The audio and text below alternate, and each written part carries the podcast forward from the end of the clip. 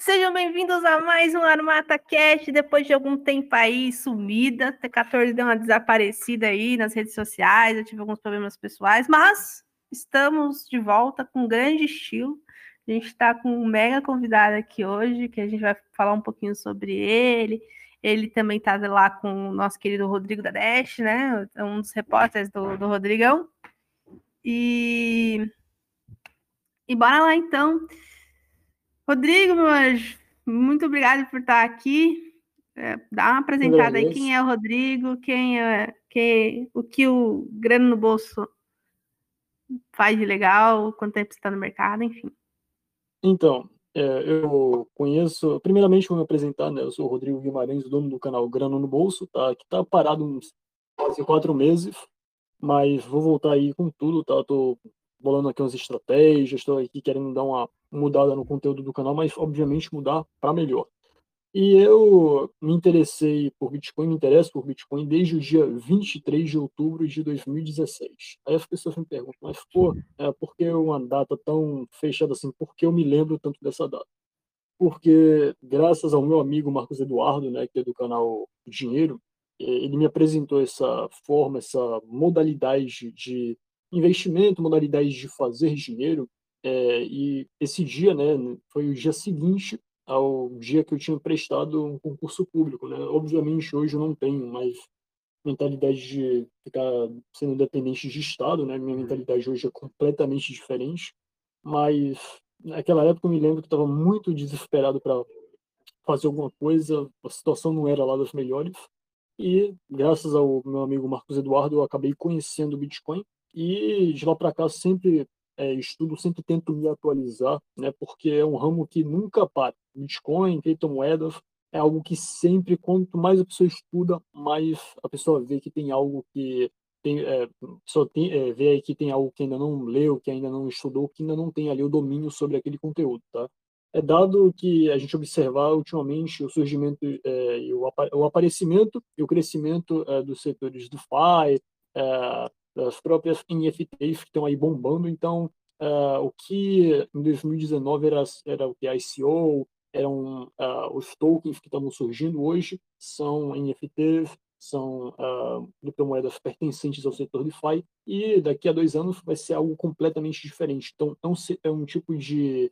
É, criptomoedas é um tipo de conteúdo que tem vários subconteúdos e sempre está se atualizando.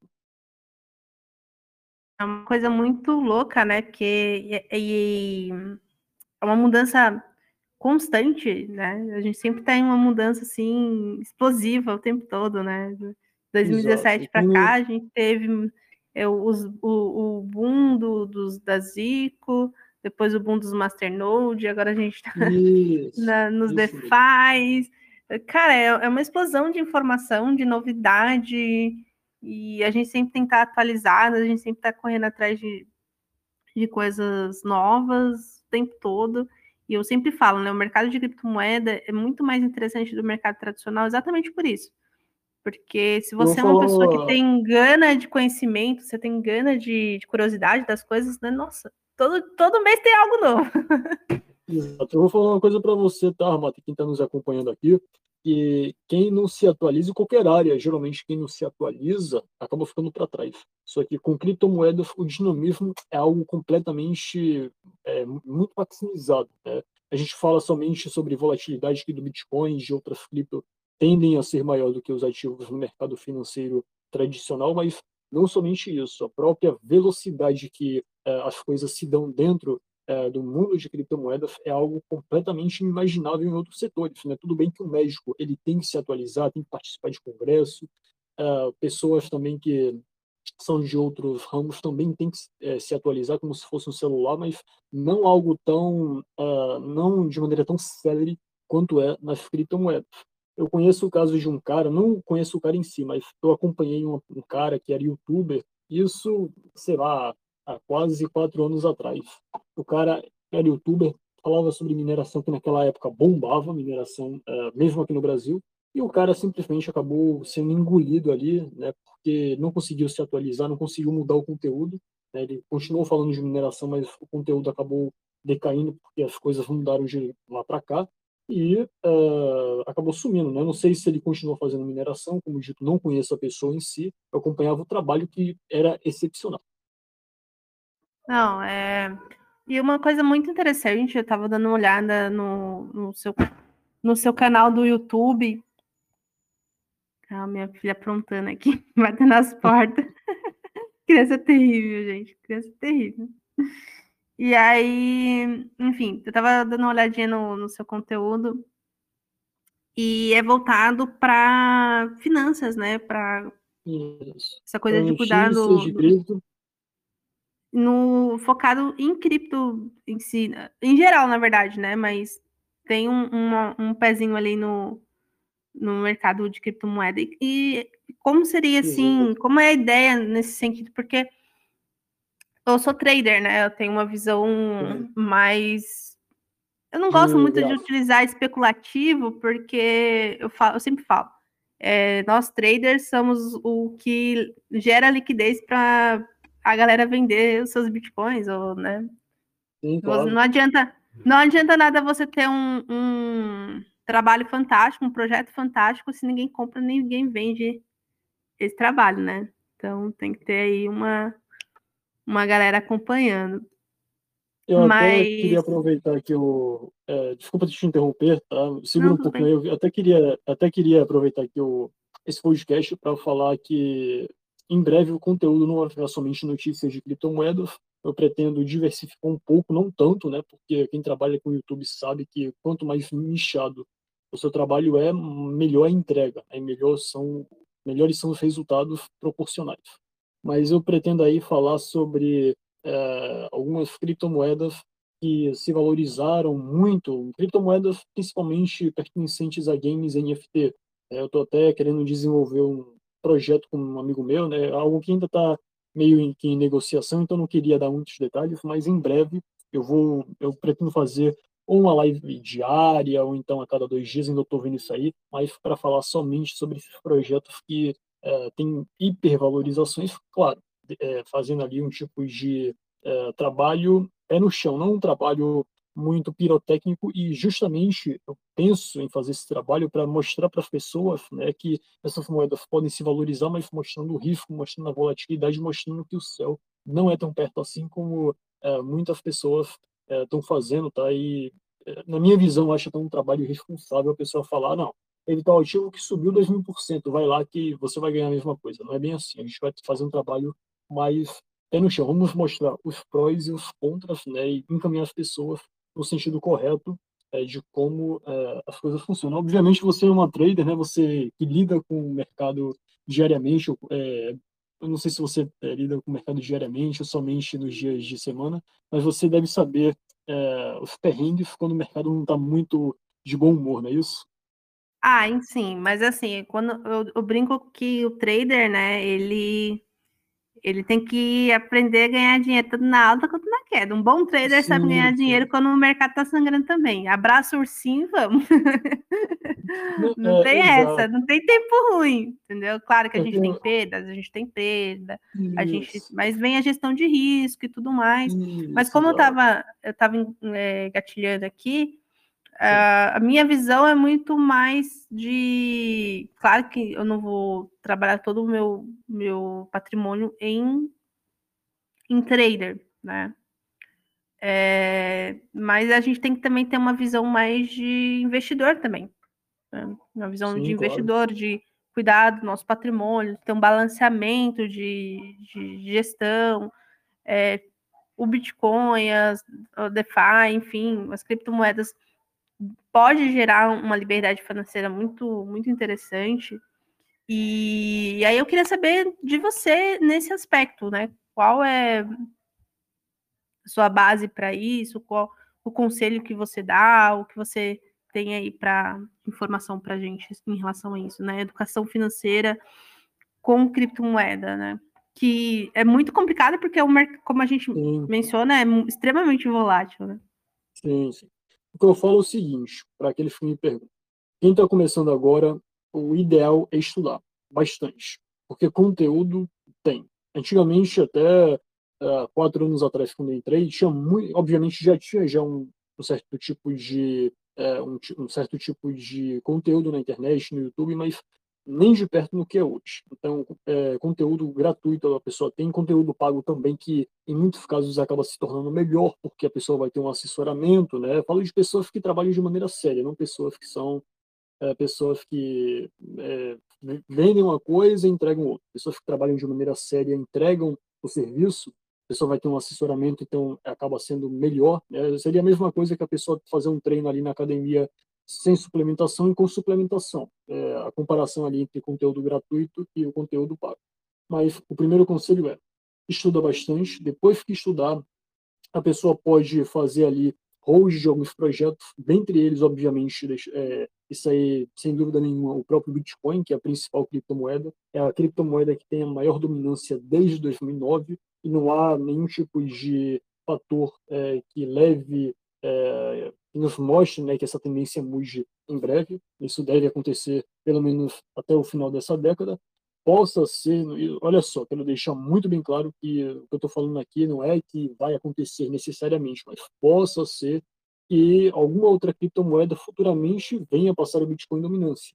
Isso é possível? É possível, mas pelo menos eu não vejo isso no meu horizonte aqui quando eu falo sobre criptomoedas. Mas uh, o que eu falo é isso: estudar, é, começar a fazer hold para o médio a longo prazo e após isso, né, após a pessoa se é, após a pessoa fazer o hold, estudar, saber naquilo que está investindo, passar a se aventurar caso a pessoa queira fazer trade. Eu recomendo, tá? Quem de fato quer fazer trade, é, eu dou um incentivo. Agora, claro, fazer trade da maneira, é, como eu posso falar, de maneira que a pessoa esteja capacitada, preparada para aquilo. Não fazer trade não fazer do trade um cassino como muitas pessoas acabam fazendo, né? Acabam entrando, não sabem naquilo que está investindo, não sabem nem ao menos uh, no projeto que está investindo, né? Chega ali, fala, ah, não, vou aqui colocar uma grana, uh, daqui a, sei lá, daqui a uma semana vou retirar tanto.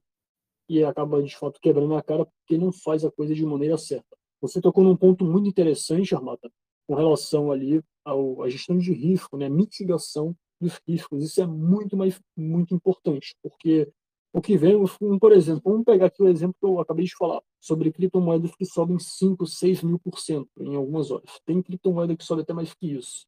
Criptomoedas que têm um risco elevadíssimo, né? criptomoedas que uh, sobem uh, no instalar de dedos, mas que também caem no instalar de dedos.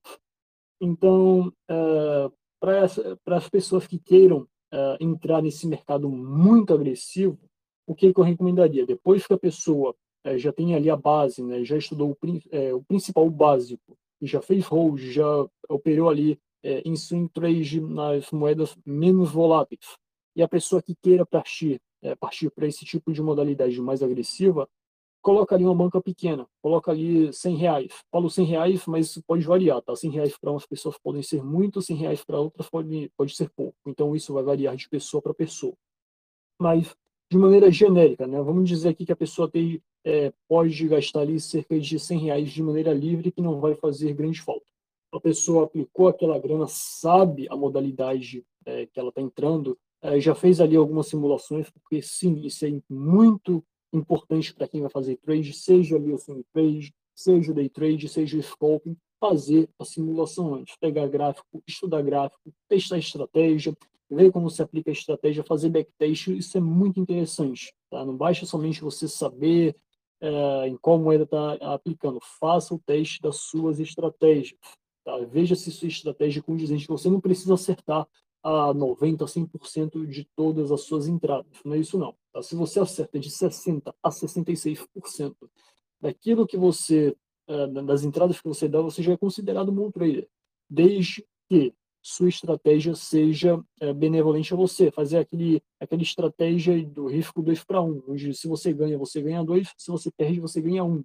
Onde, é, nesse caso aqui, vamos dizer que você é, acertasse metade das entradas você ainda sairia no lucro, você ainda sairia, uh, você ainda seria beneficiado, claro, levando em conta também as taxas de trade que as pessoas não observam, as taxas de transferência. Você vai uh, fazer ali um depósito uh, na carteira da, da, exchange onde você vai negociar, você vai pagar uma taxa. Você vai sacar, você vai pagar outra taxa de transferência. Então, algumas pessoas não observam isso. Até tem jogadas é, é, enfim, não vou falar jogada porque acaba sendo um termo meio que né, não condizente. a cassino, é, né, banca isso. também, a gente Vamos associa falar muito com isso.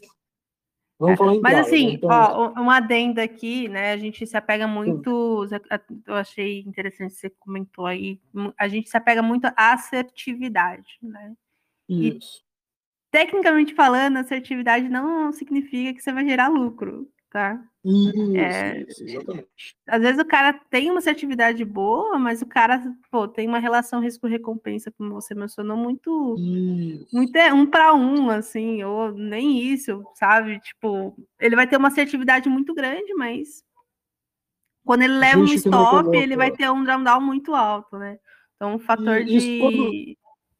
Tem uns fatores Isso aí, fator de lucro, né? fator de, de recuperação, né? são termos um pouco mais técnicos, assim, que a gente aprende com o tempo é, mesmo. A gente se apega, tem, infelizmente, tem muito canais de sinais, muito canal, muita gente que tira print e mostra os lucros, assim, eu sou uma pessoa que mostra os lucros aqui também, mas eu mostro a minha gestão de risco, é tudo muito é, transparente o máximo que a gente pode, né? A gente mostra a gestão de risco toda, praticamente, a assertividade, o R, fator de, de lucro, fator de recuperação.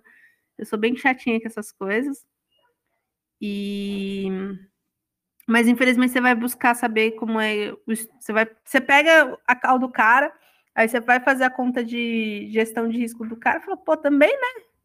Cara faz 5%, mas o stop é de 30%, até, até, até eu, né? Caraca. É, é, é não, é muito corajoso. comum. Não, pior que, que é, mas corajoso. infelizmente muita gente vai, e são, assim, canais grandes, assim, canais que tem 5 mil, 8 mil pessoas, e, e as pessoas, por quê? Porque as pessoas é, gostam muito do, do acerto, né? Quanto, a primeira coisa que a pessoa pergunta não é quanto você é lucrativo, mas quanto você acerta quando você é trader. Qual é a sua assertividade? A primeira pergunta que o cara faz. Ah, é acima de 50? Acima... Tem estratégias que têm uma assertividade abaixo de 50, 40, mas tem um fator de, de lucro muito alto. Perfeito, então, isso mesmo. Isso mesmo. Uma das estratégias mais conhecidas com isso, que é uma estratégia que não possui stop, que é a Larry Williams, tem uma controvérsia, né? Ninguém sabe se realmente é só brasileiro que fala que foi o Larry Williams que fez a 9.1. Não, não tem registro do próprio Larry Williams, não tem nada. É o povo que os brasileiros que fala que, que fez. Tem até aposta com isso, tem até uma brincadeira, mas enfim, é uma estratégia muito interessante. Mas ela não possui stop. Ela não possui stop. Ela, você vira stop. a mão. Não, você entra com na virada da média de nove períodos, você compra e quando ela vira, você vende. E assim vai indo. Você não coloca, não tem, não tem stop. Outra estratégia muito conhecida no mercado tradicional, que é a RSI2, que é do, do grande Storm, né? Que é dono da Leandro Storm aí, né? Uma das mais antigas mentorias aí do Brasil. Né? Mais antiga do que ele, só o de Aguiar e o, o Noronha, né? E não tem stop também. Não possui muito, stop. Muito corajoso, muito corajoso. Eu mesmo não entraria numa posição sem stop loss. E era justamente sim, sobre sim. isso que eu, ia, que eu ia dizer, né? Porque muitas mas são, é, mas assim, é você saber a gestão de risco que você está fazendo. Tem que saber onde você está se enfiando. Isso, e exatamente. Tem, que, tem que saber gerenciar, tem que saber a sua saída, tem que, enfim, tem vários fatores aí. Quando você vai estudar setups, quando você vai estudar estratégias, mesmo a fundo, você descobre que, principalmente no mercado tradicional, infelizmente, boa parte das, das, dos grandes trades não utilizam stop, né? Usam estratégias para. Porque lá não tem tanta volatilidade como o nosso, né? Então, é, eles se arriscam muito mais na alavancagem do que na volatilidade. E aqui a gente tem os dois piores mundos, né? Porque a gente tem uma, uma alavancagem. Hoje nem tanto, né? As grandes corretoras como a Binance e a FTX, é, elas limitaram o, a alavancagem, você consegue fazer só em 20x, mas tem a BitMEX, tem a Deribit, tem a Bybit, que você consegue fazer em 100x. Só uma pergunta, é, a Binance Futures, ela limita pelo que eu saiba, acho que era até 100 vezes, não é isso? Mas houve Era. desse valor? Reduziu, reduziu esse ano. Ah. Não, então, Reduziu muita gente estava sendo 20. liquidada. Muita gente estava sendo liquidada por isso, né? Você até tocou num ponto que eu tinha esquecido, mas que eu queria falar, era sobre questão de alavancagem.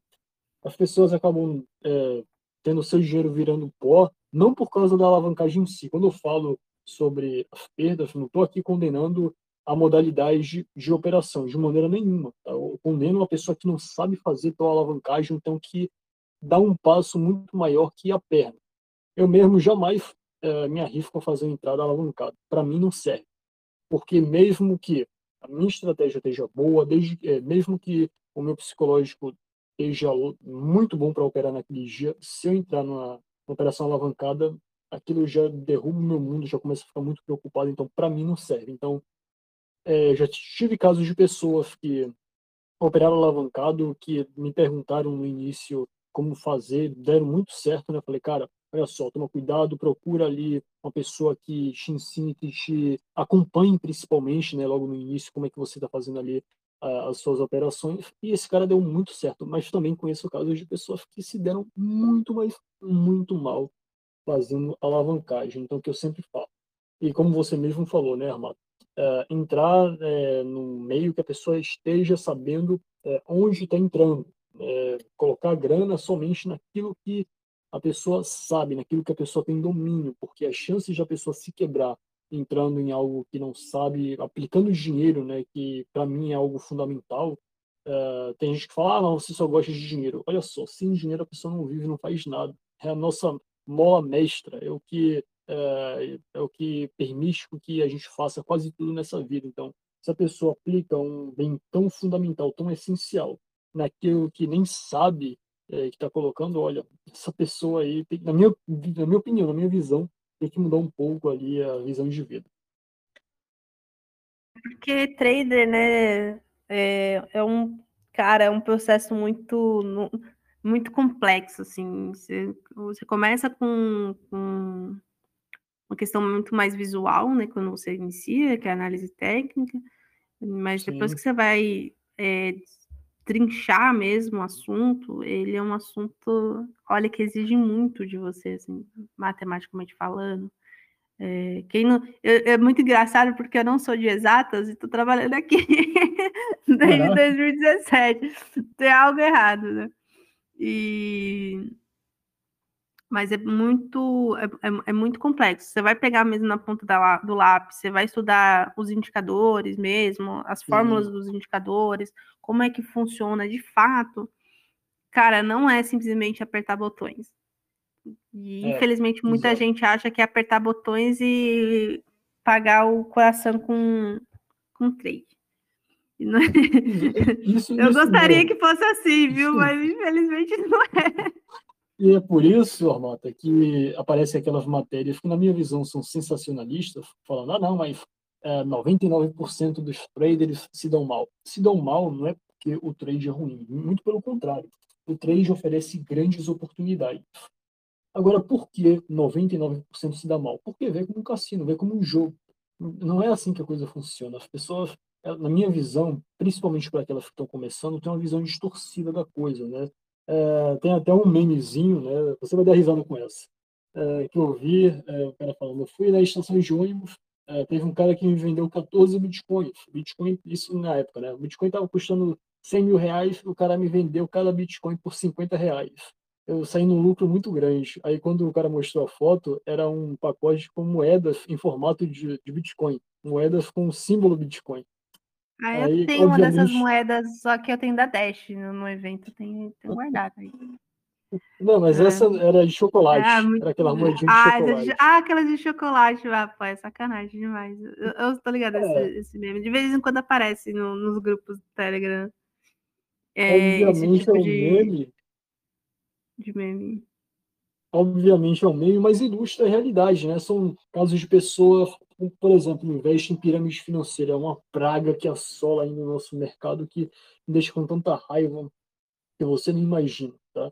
Inclusive, ah, eu imagino sim, mano, imagino sim, porque é, em 2019 eu estava gestante, né, da minha filha, e quando eu tive a Olga, essa história é antiga aqui para os ouvintes, já quem é ouvinte conhece essa história já faz tempo, que o...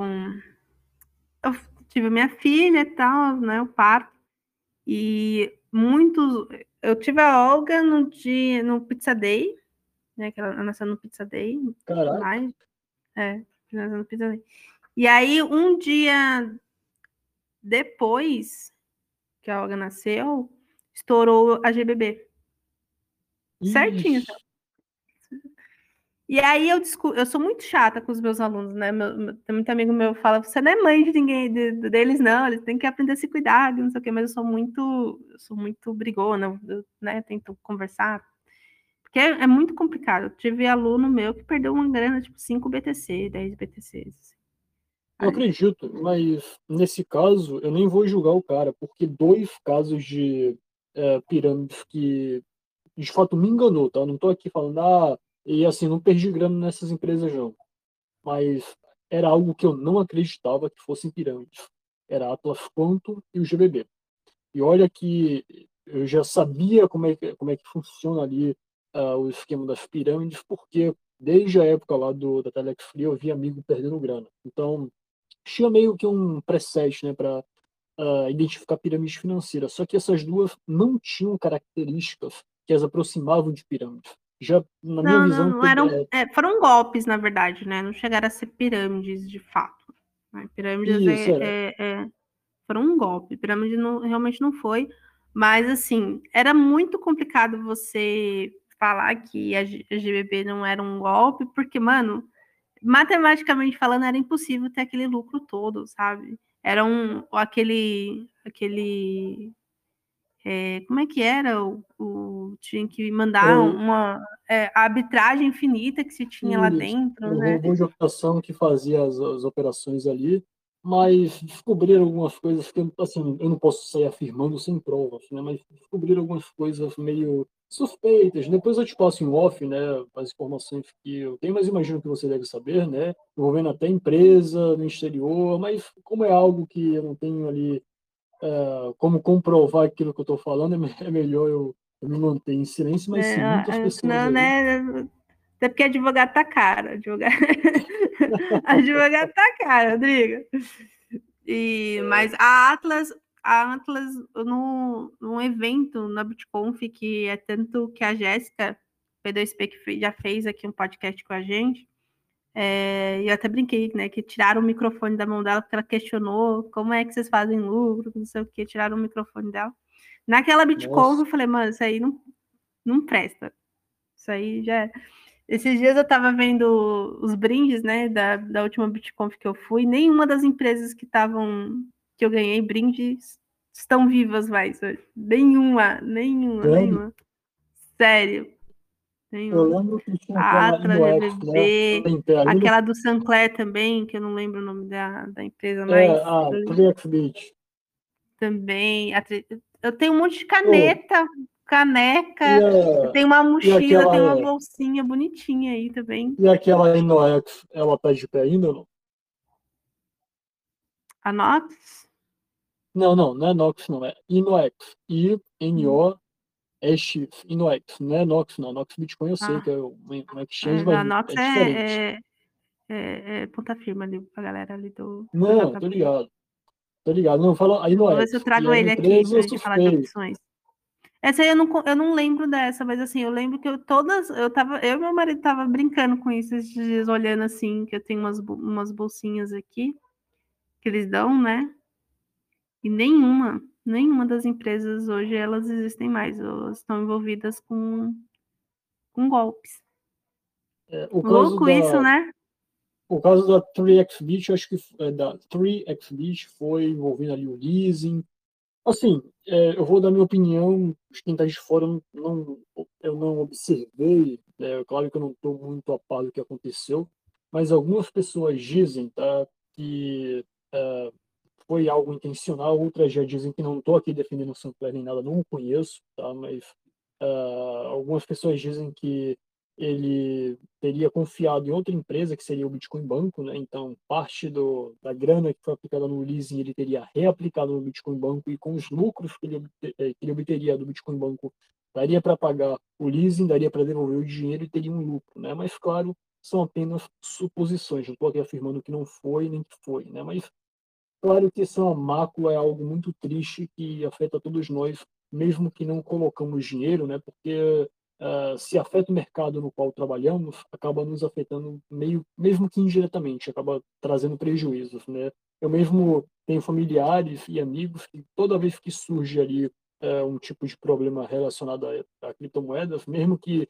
de empresas que nunca mexeram com cripto, né? De empresas de piramideiras mesmo, de fato, que dizem que trabalham com cripto, que oferecem ganhos estratosféricos, e quando dá quando a bomba estoura, né, quando dá ali uh, o problema, aí esses é, amigos e alguns familiares falam, pô, né, aquilo que tu mexe, né, o Bitcoin, olha, cuidado com isso, tá? Então as pessoas acham, principalmente quem está de fora não sabe como é que a coisa funciona, que Bitcoin ou é uma empresa, ou então é uma moeda centralizada, e as pessoas que praticam golpes, é, que tá, digamos assim, que é, trabalharia, entre aspas, nessa empresa. E até eu explicar que não é nada centralizado, muito menos uma empresa, que é uma moeda descentralizada, que pessoas acabam é, criando golpes se utilizando dessa moeda, mas não tem nada a ver com o protocolo da moeda, ou então pessoas dizem utilizar a moeda até como um tipo de propaganda, mas não utilizam, né? Até explicar isso, tá? é, já foi já um bom tempo gasto, já foi muita energia gasta, nem sempre as pessoas se conscientizam, nem sempre as pessoas acreditam naquilo que eu falo, nem mesmo entendem, dada, que, dada a complexidade do assunto para quem é leigo.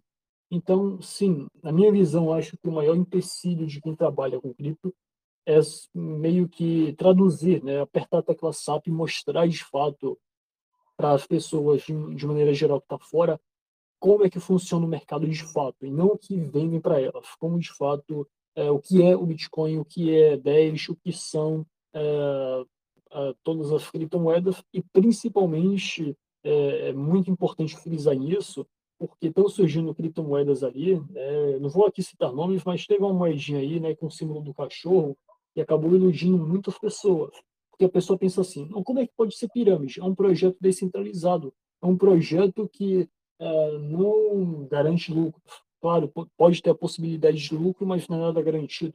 E sabemos que os desenvolvedores, é, digamos assim, é, embolsaram muita grana, tá? Claro que eu não vou citar o nome da empresa justamente por isso, estou fazendo aqui acusações muito graves, mas, claro, sabemos que houve ali um certo tipo de manipulação, então por isso que é bom é, ter pessoas para alertar, separar o joio do trigo para aqueles que estão entrando, falar, olha, tal projeto é bom, tal projeto não é.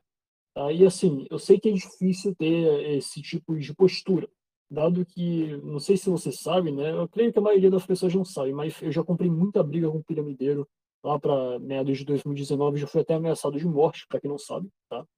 É claro que na época eu tinha uma postura muito mais muito mais uh, muito mais camuflada, não aparecia tanto, nem aparecia o rosto, isso veio a acontecer com o tempo mas digamos assim, é, eu sabia como agir.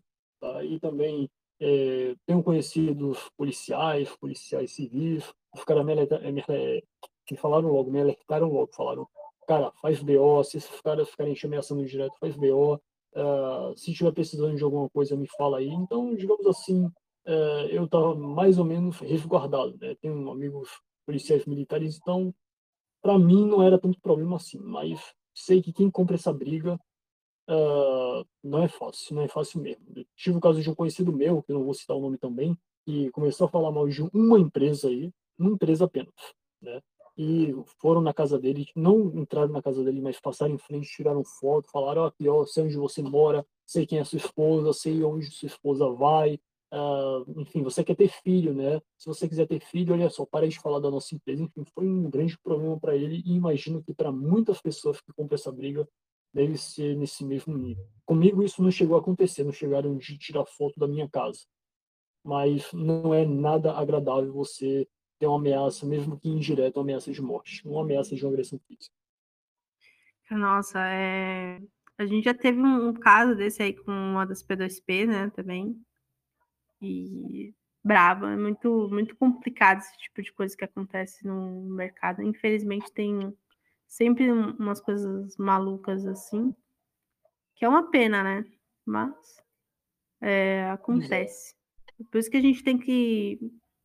É, é por isso que a gente comenta bastante que a gente gosta muito da privacidade, né? Ah, sim, porque sim. você não gosta de mostrar o rosto? Ah, porque você não, não fala seu nome? É, por isso.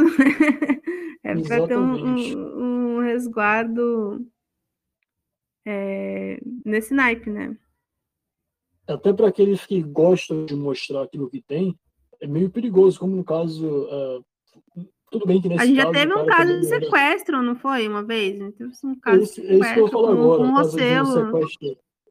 Ah, Se não me engano, não, com a esposa do Rossello, não foi? Ah, foi. Eu soube desse caso, mas o que eu ia citar era outro, né? Eu soube de um caso que sequestraram, mas esse aí é outro caso, não é do Rossello, não. Foi de um, um cara lá que se aparecia bastante, que era até piramideiro, né? Ele foi sequestrado num hotel no Rio. E assim, uh, para quem não conhece o Rio, você não, não pode ficar ostentando muito. Se a pessoa mora no estado do Rio de Janeiro, então na, na capital, o mais é, adequado é você tentar se camuflar ao máximo, você não mostrar muito que você tem, porque as chances de você sofrer um sequestro relâmpago, até em shopping, tá? se você acha que está seguro no shopping, tá não. Você sofrer um sequestro, é, um sequestro relâmpago em shopping, você pode estar dentro é, de um condomínio, se a segurança, a guarita do condomínio se descuidar, você pode sofrer consequência. Então, Nesse caso aí, o cara ele foi sequestrado, salvo engano, num hotel que ele estava fazendo uma conferência né, de criptomoeda, confer... entre aspas, né, conferência. O cara também não era muita coisa que prestasse, né? o cara é piramideiro. Promovendo a empresa piramideira, quando foi sair, pegaram o cara no estacionamento e, enfim, parece que tiraram a grana do cara, ainda não estou muito ao certo disso. Mas você mesmo citou o caso do Rossello Lopes, mas eu acho que o caso do Rossello, eu não sei se foi problema relacionado a sequestro por grana em si, mas eu acho que talvez né, pudesse ser por outro tipo de motivo. Né? Não sei se eu poderia citar aqui, não sei se ele gostaria que eu falasse isso. Claro que eu não conheço diretamente, mas, enfim, não sei se ele gostaria de. É, não, eu é, também não tenho conhecimento claro sobre. sobre eu, eu, eu, na, eu acho que foi, né? não sei se rolou isso mesmo, mas. Eu, é complicado essa situação, Sim. né? Que a gente não tem, tem resguardo nenhum, né? E então a gente tem que sempre ser um pouco mais cauteloso nessas questões. Né? Exato. Que é muito Exatamente. difícil as pessoas é, pensar nessas coisas, né? As pessoas é, acham que a gente tem que ser tem que ser assim, acabou, né? Não é bem, não é, as coisas não são então, bem assim ainda mais na internet, que todo mundo está vulnerável, tem ali uma certa exposição. É, é, e justamente por falar em questões de é, roubo, em questões de, em questões de danos, em questão da pessoa se proteger, não falo somente de roubo físico, tá? eu falo roubo também envolvendo hacks. Inclusive eu, que participo é, da criptosfera, estudo o mercado desde 2017, eu fui roubado, olha só, fui roubado, tive uma das carteiras de criptomoedas limpas, até quero fazer um vídeo sobre isso, talvez na fase de retorno no meu canal fale sobre isso, onde eu perdi 5 mil reais, que hoje estaria valendo mais que 10 mil. Né? Foi quando o Bitcoin estava próximo dos 28, 29 mil dólares. Uma das minhas hum. carteiras foi literalmente limpa. Perdi Dash, perdi Tether, perdi Ethereum, perdi Bitcoin. Nossa. Enfim, isso. Hoje daria cerca de 12 mil reais. E o que eu, mais me entristeceu não era os 5 mil, naquele momento, que eu sei que futuramente o Bitcoin vai valer muito mais. Então isso pode se traduzir em 30, 50, 100 mil reais futuramente. Isso que me deixou completamente irritado e transtornado. E assim, a pessoa pode estar perguntando, mas como, como eu perdi, né? Se, será que eu é, deixei é, em corretora? me perguntando. Isso. Eu deixei numa carteira conhecida, Atomic Wallet, né? Eu deixei lá, uh, eu não divulgo a minha, a minha senha, as minhas palavras-chave. Só que qual foi o meu erro? Eu peguei e salvei as palavras-chave impressas, de maneira impressa. Passei, eu tirei um print, passei para o computador, do computador para o pendrive, do pendrive para a impressora. Então, foi vários tipos de etapas que eu imagino que haja, tenha havido ali uma transferência desses dados para algum hacker é, que tenha utilizado as palavras-chave, acessou de outro computador, de algum lugar no mundo, foi lá e fez a limpa na minha carteira. Então, uma dica que eu dou, até para você que utiliza a carteira, tá?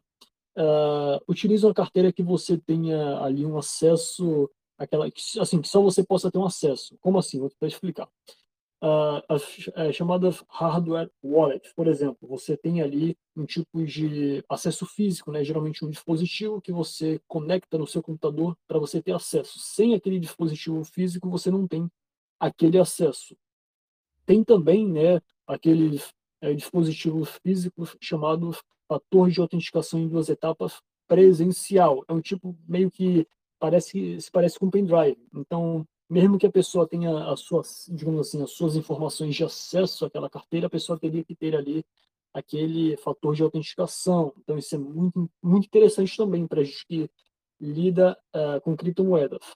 Né? E é, ano passado mesmo, né, antes desse roubo acontecer, eu tive uma invasão no meu computador. Né? Os caras conseguiram acessar meu computador por uma proposta de é, patrocínio lá no meu canal. E é, era uma proposta fake, obviamente, não era uma proposta falsa, e me induziram a clicar no link em que eu baixava um tipo de um tipo de malware que é, simplesmente criptografou todos os meus dados do meu computador, é o chamado ransomware. E os caras cobraram é uma grana, né, em criptomoeda, obviamente, para liberar aquele acesso. Eu não paguei, tá? Isso uh, vai variar de pessoa para pessoa, mas eu preferi perder alguns dados ou então tentar fazer recuperação, mas não consegui. Tá? Então, meus dados foram para Fukuyas, porque eu não paguei, eu não, eu não queria desembolsar quase 15 mil reais para reverter ali aqueles dados perdidos.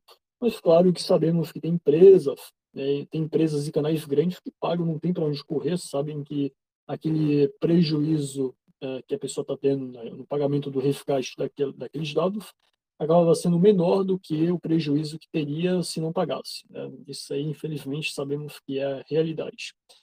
E, inclusive, um, isso aconteceu com a Brasil Paralelo, né? uma empresa que produz vídeos, né? enfim, um canal, é, eles tinham um canal no YouTube, eles foram hackeados, pagaram refgás, é, só que nesse caso foi o canal deles que foi é, roubado, foi hackeado é, meio que devolveram, mas depois hackearam de novo. Esse é um problema de quem paga refgás, porque as pessoas pagam refgás, não atualizam as medidas de segurança, é, acham que os hackers são pessoas que têm princípios e valores e que vão honrar palavra, nada disso. Os caras são criminosos, os caras não têm palavras.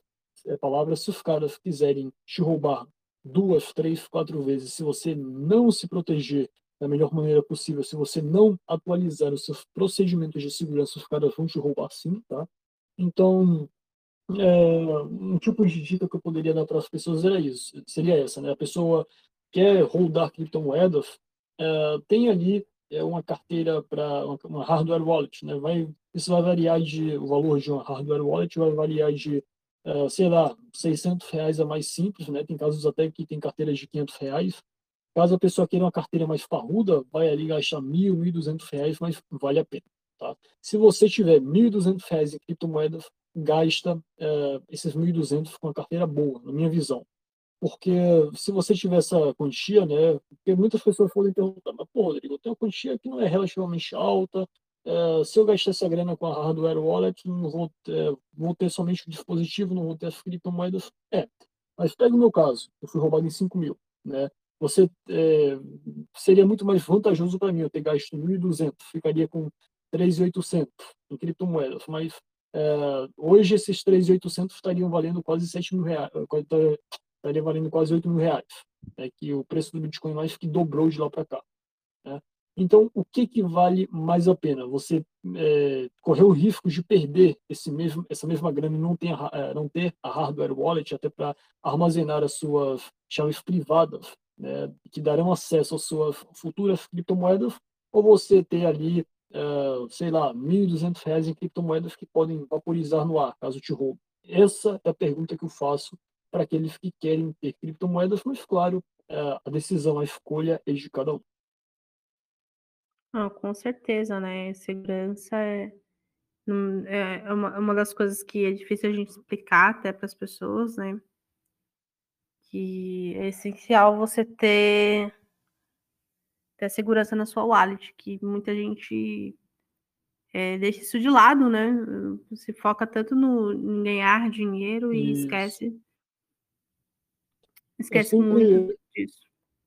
Eu sempre falo, né, isso aí como um tipo de princípio de vida, né? Eu sempre fui muito, eu sempre fui muito, muito, como é que posso dizer, muito preocupado com algumas coisas. Eu sempre tive uma postura muito mais defensiva uh, do que postura de ataque, digamos assim, né, na vida de maneira geral.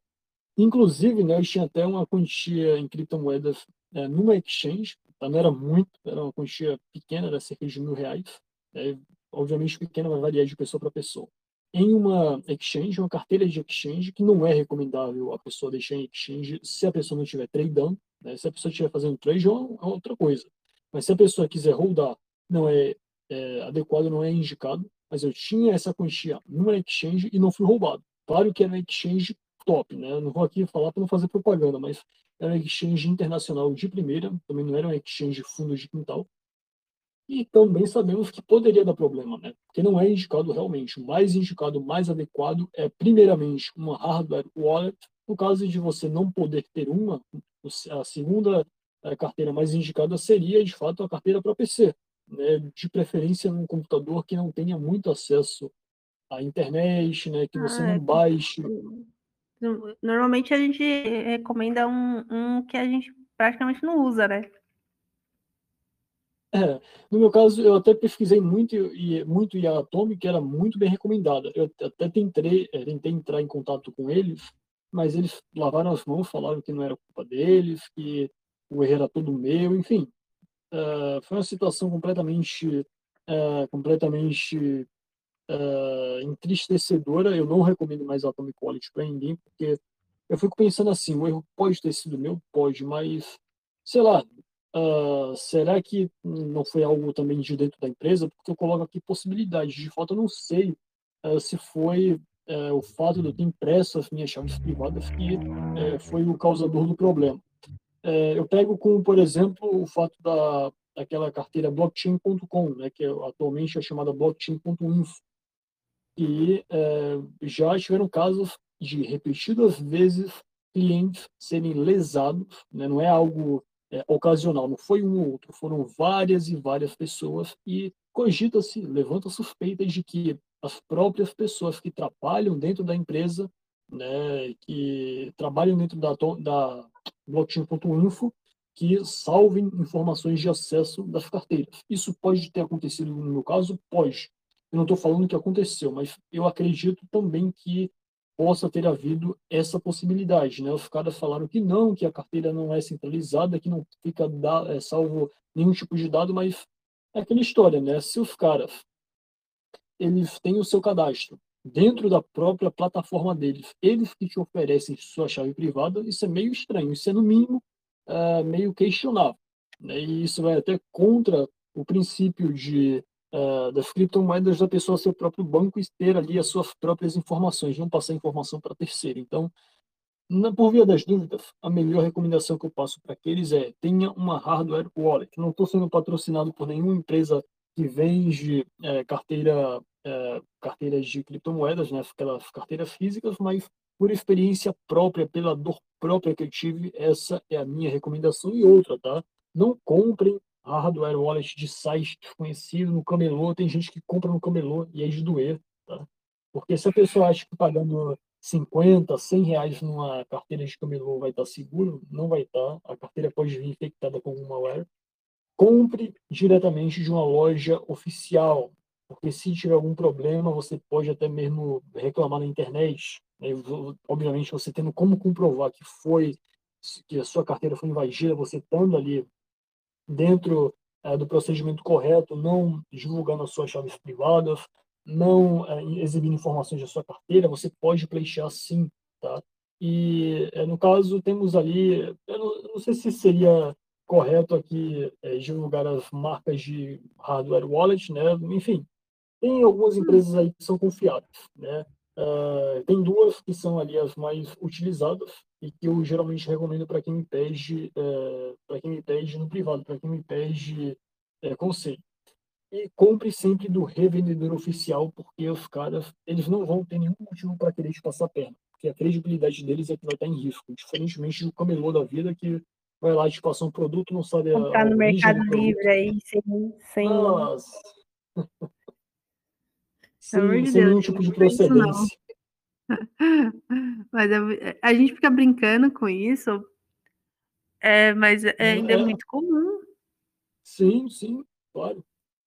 E principalmente aquelas gerações mais antigas, né, que não tem tanto contato, e se engana quem acha que é, os, cinquenten, os cinquentenários, não sei se seria a palavra correta, mas os sexagenários, digamos assim, é, estão fora do Bitcoin. Não, tem muitas pessoas desde 2019, 2020 que iam direto no meu WhatsApp, que eu deixo é, disponibilizado, inclusive o número já até mudou, tá? Acabei perdendo o número, mas eu sempre deixava disponibilizado nos vídeos. Eu é, tinha contato com algumas pessoas que me perguntavam, mas, pô, Rodrigo, isso, cara, como é que faz isso? Para armazenar, é, onde é que eu deixo? Tem gente que, é, que estava deixando uma grana muito alta na mão de corretora, corretora brasileira. Falava, cara, não faz isso, compra uma carteira, armazena, mas ele pensava, mas como assim carteira?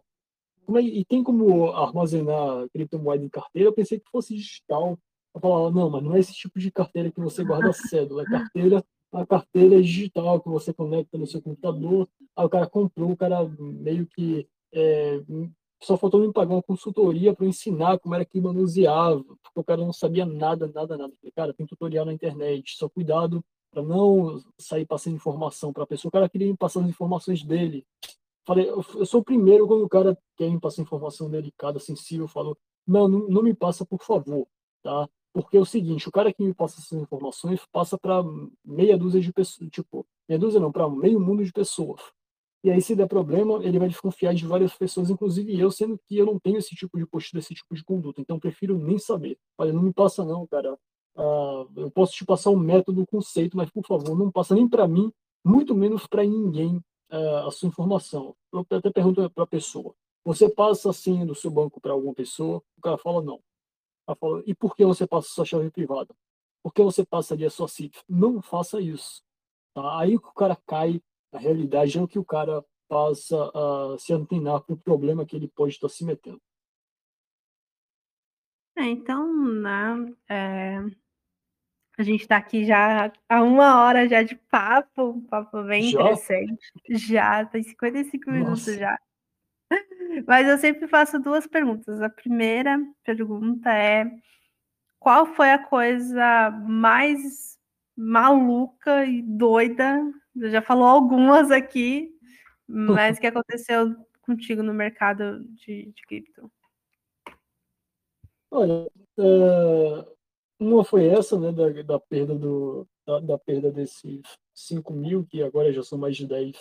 É, com essa carteira, coisa que eu nunca pensei que fosse acontecer, que eu acreditava, na, eu confiava na, na carteira, né, e, é, e nunca passei informação pessoal nenhuma é, perder dinheiro em pirâmide financeira, não foi apenas uma, foram três, mas isso logo lá no início, né? E assim, é, em duas delas eu caí de inocente, não estou aqui falando, ah, eu sou coitadinho, ah, não, não, eu tive que aprender mesmo, bem feito para mim, tá? Não falo que eu fui coitadinho, bem feito para mim, eu não sabia mesmo. A primeira delas foi a Future Bank, né, que é, eu caí por quê? Porque a empresa concedia Satoshi de graça. Aí eu pensava, pô, tipo, para quem fazia ali a, as jogadas, né? Fazia a jogada ali, liberava a captcha, né? É, comprovava que não era um robô, clicava ali em alguns botões e recebia cerca de 6 mil satoshis por hora. E é, eu sei que para muitas pessoas. Não, é, imagina você fazer aquilo de hora em hora. Tinha um tipo de bot que a pessoa programava né, que driblava a captcha e a pessoa fazia aquilo de 24, fazia aquilo direto, né, 24 horas por dia, não parava nunca. Então a pessoa tinha ali uma boa grana. Mas claro, tinha um esquema fraudulento por trás. É, eu coloquei a grana, uma grana que eu tinha obtido com o próprio, com o próprio, uh, com o próprio, com o próprio site, né? Mas é aquela história, eu estava contando com aquele dinheiro, né? Foi cerca de 300. Não, minto, eu tinha colocado uma grana também, né? É, eu coloquei uma grana, fiz um depósito, fiz outro depósito também. Então não foi somente a grana oriunda do site, porque mesmo que seja no Satoshi, hoje seja alguma coisa naquela época, era muito menos, foi lá em dezembro de 2016. E uh, perdi a grana, perdi 366 reais. Isso em é, tipo na época próxima do Natal, que poderia ser feita uma grande ceia de Natal, né? Quando eu falo grande, não estou falando do, do padrão de vida hoje, eu falo naquela época que a inflação era bem menor.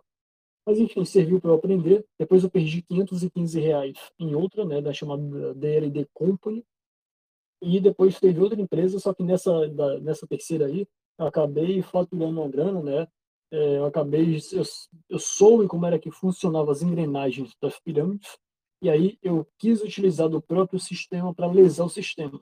Então, é, eu, obviamente, no início eu coloquei uma grana pequena, é, quando pude sacar, saquei logo e, e meio que é, só reinvesti aquilo que eu obtinha e como o esquema durou muito, né, geralmente os, os esquemas de pirâmide duravam um mês, é, 15 dias, esse daí durou quatro meses, e obviamente deu para tirar uma grana, que era chamada BTC Rush, então uh, deu para eu, digamos assim, é, surrupiar alguma coisa do sistema. Claro que eu sei que, obviamente, depois eu me caí, caí em mim, me dei conta disso, que quem está ali no topo, os líderes, os fundadores não vão sair perdendo. Quem vai sair perdendo é, de fato, quem colocou grana. E depois que eu vim me dar conta disso, fiquei até muito mal por isso. Né? Eu acabei tirando 400 reais de lucro de cima de quem colocou o dinheiro nessa pirâmide.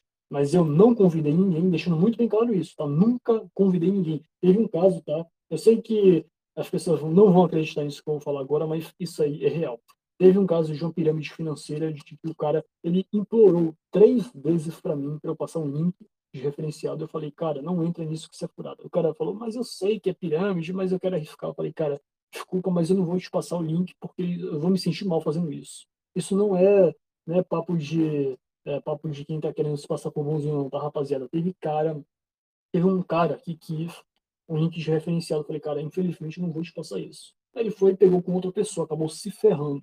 Certamente, eu não, não mantive mais contato com ele, mas ele acabou se ferrando porque eu sei que a pirâmide quebrou. Eu fico com consciência limpa de não ter passado aquele código para ele de referenciado, mesmo que, uh, mesmo que ele quisesse.